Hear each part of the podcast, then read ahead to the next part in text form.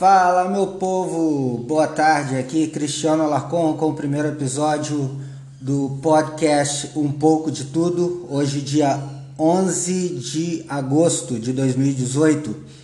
Bem, esse podcast, é, como o nome já diz, vamos falar um pouco de tudo. E eu vou. Uma, uma das coisas que eu quero fazer é comentar algumas notícias que estão na mídia e nós vamos fazer isso agora nesse primeiro podcast. Eu escolhi é, dois assuntos que estão bastante em voga hoje em dia, especialmente essa semana. Um é em relação ao aumento do salário dos juízes do Poder Judiciário, né, que foi aprovado essa semana na, no STF, e também falar um pouquinho, mesmo que superficialmente, sobre fake news, tá? Bem, sobre o aumento dos salários dos juízes, é, a gente sabe que foi aprovado aí por maioria no STF, mas também viu que a presidente em final de mandato, Carmen Lúcia, foi contra, deu várias entrevistas, tá? Em relação a isso, falou que que não estava dos lado, do lado dos vencedores, tá? Mas de qualquer maneira a gente tem que analisar isso também por outro ponto de vista. Por exemplo, a Carmen Lúcia, como presidente do STF, ela poderia, por exemplo, não pautar essa questão. E aí, se ela é contra o aumento, ela simplesmente poderia não pautar essa questão e deixar para o próximo presidente, já que está tão perto, né? Mas por que, que ela resolveu fazer isso logo no final do mandato? Será que foi uma coincidência? Na verdade, no meu ponto de vista, eu acho que não foi tanta coincidência assim. foi uma forma de aprovar o aumento sem aprovar, né? Porque ela, apesar de ter votado contra, ela pautou essa matéria. Então, provavelmente ela já sabia qual era a corrente que estava predominando no STF e saberia o resultado previamente. Então foi uma forma de aprovar sem aprovar. Mas por outro lado, é, isso aí poderia arranhar, não é? A imagem dela. Só que não. Por quê?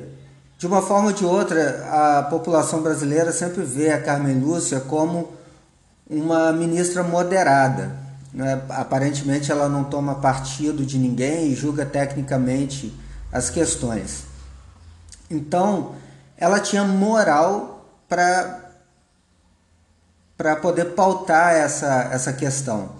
Apesar de causar um arranhão na reputação dela perante a opinião pública, ela ainda vai manter essa, essa imagem de pessoa correta, de pessoa técnica especialmente agora que ela vai para a segunda turma, que é uma coisa aguardada ansiosamente, né? Vamos ter o Dias Toffoli passando para a presidência e a Carmen Lúcia vai substituí-lo na segunda turma. E a gente sabe que a segunda turma, o que, que é, né? A turma do solta-solta. Então, a população como um todo estava bastante ansiosa em ver esse acontecimento. Por um lado, triste por ela deixar a presidência, né, com medo do que o Dias Toffoli vai passar a pautar nas, nas reuniões do STF. Mas por outro lado, a gente vai ficar feliz porque a segunda turma aparentemente vai ter um equilíbrio. Então, no final, tudo isso é, faz com que a reputação da Carmen Lúcia não fique arranhada perante essa questão é, de ter pautado o aumento dos salários do judiciário, mesmo sabendo qual seria o resultado. Certamente ela sabia, porque ela conversa internamente com os outros ministros. É, e só como um bônus aí, a gente, não sei se todo mundo ouviu um áudio do Lewandowski dizendo que ah, não é tanto problema esse aumento, porque a Lava Jato recuperou agora na última semana, é, no último mês, mais de um bilhão de reais para os cofres públicos, né? E o gasto estimado aí com esse aumento do Poder Judiciário é de 717 milhões por ano. Bem, isso aí realmente ainda, à primeira vista, pô, vai sobrar mais de 300 milhões de reais ainda, mesmo com o aumento. Só que esse 1 bilhão foi primordialmente desviado da Petrobras, deveria voltar para a Petrobras, não cobrir aumento do judiciário, na é verdade? E isso foi uma recuperação de dinheiro para os cofres públicos pontual, sendo que o, o aumento de gasto de 717 milhões será anual. Né? Então temos que lembrar também essa questão. É, agora, eu estava lendo é, no, no site da. Ah, me fugiu, eu vou colocar aqui depois escrito. É sobre é a questão de que ela vai pautar também o fim do auxílio é, moradia para o judiciário, que está em vigor por causa de uma liminar do FUPS. Né? Então também é uma forma de tentar limpar a imagem dela, porque ela diz que não, a gente tem que tirar os penduricalhos e dar valor real ao trabalho, ou seja, Vamos aumentar os salários e tirar os penduricalhos. Qual será o resultado? O que, que vocês acham aí? Vamos ver o que vai dar cenas do próximo capítulo.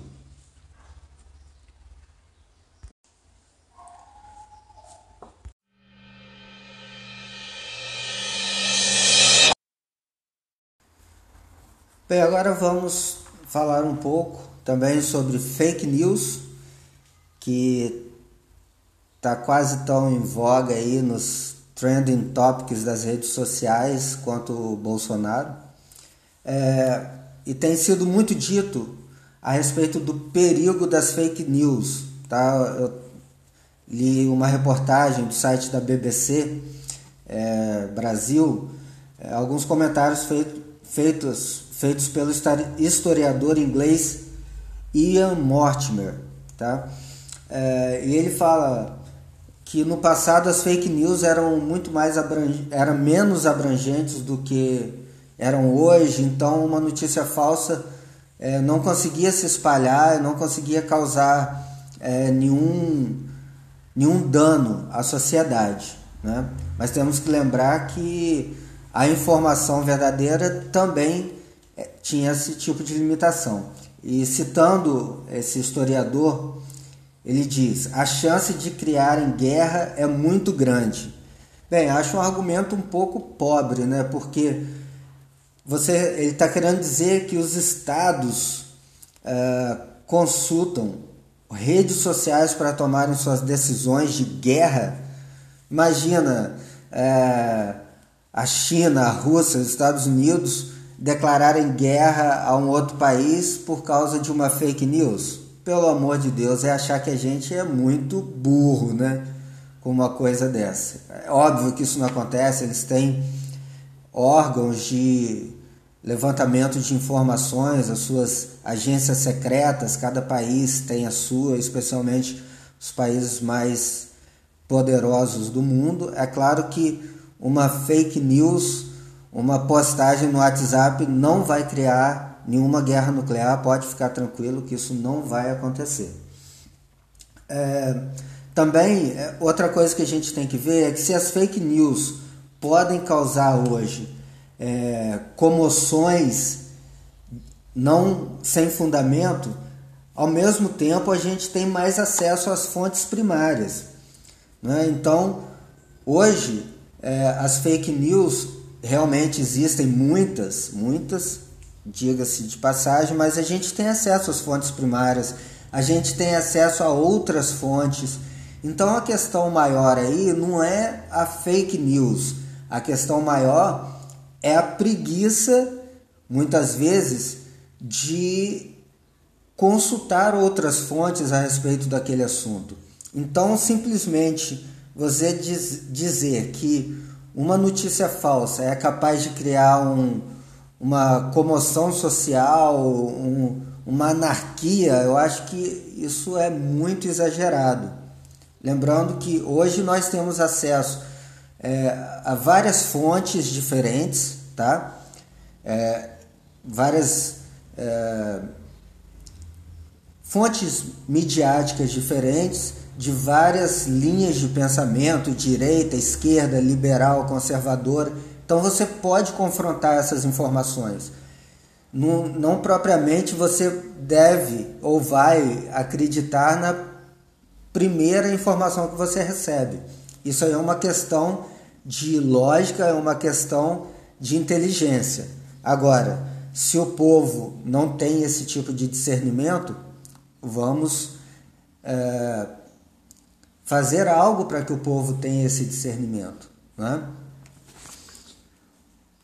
Inclusive, a própria mídia outorgada oficial também espalha fake news. Na é verdade, quantas vezes a Globo, a Record é, espalharam fake news? Nossa, muitas vezes. Vocês podem assistir aí é, da última vez aí, o Profissão Repórter falando é, sobre, sobre fake news. Inclusive tem é, um dos alvos né, que foi reportado lá pelo Profissão Repórter, que é um jornalista do ligado ao MBL. Tem vídeos no YouTube. Ele confrontou o repórter da, da Globo, né, que está fazendo o programa Profissão Repórter, e jogou na cara, jogou na cara dele muitas fake news que foram é, feitas pela própria Rede Globo.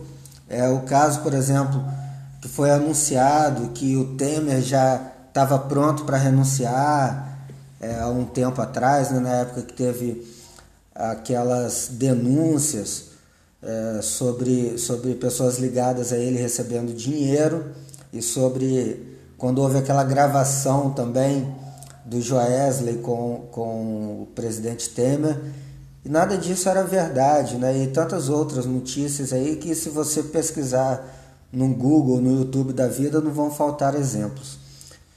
E no final acaba que a fake news serve como desculpa para a censura. É o que a gente tem visto aí, especialmente é, censura em relação ao movimento de direita e sendo entrando mais aí no movimento de direita dos apoiadores do Jair Bolsonaro, que tem acontecido bastante. Por exemplo, uh, antes de ontem, o debate na Band, uh, os trending topics do Twitter, eu que uso muito o Twitter, o Boulos estava na frente, é, a Marina estava com quase 100 mil é, menções Alckmin na frente e o Bolsonaro com 16 mil menções.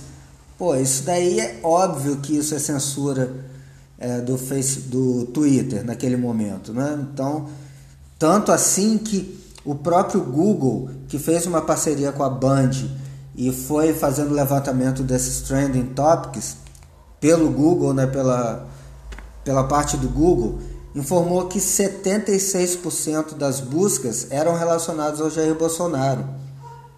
Então, como que no Google é, há uma busca de 76% é, em relação ao Bolsonaro e depois 11% em relação ao Alckmin, no segundo lugar. E no Twitter, o Bolsonaro ficou em quarto, quinto, muito abaixo de bolos, de, de Cabo Daciolo, pelo amor de Deus, é como se fosse planetas diferentes. Um planeta consulta o Google, outro planeta o Twitter. Tem que haver um certo equilíbrio, né? Porque é, não faz o mínimo sentido. Até porque no Twitter eu acredito até que tem muito mais gente é, que, que é de direita, pessoas mais esclarecidas, até pelo perfil da rede social.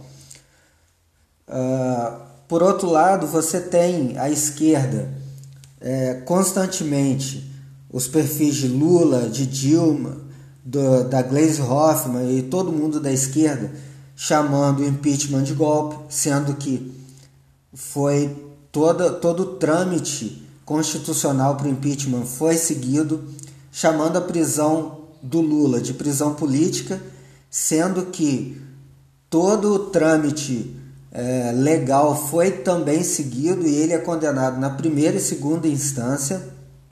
É, também no paralelo ao evento do, da Band, houve uma conversa com Lula, né? mais uma fake news, porque a conversa não foi com Lula, foi com Haddad.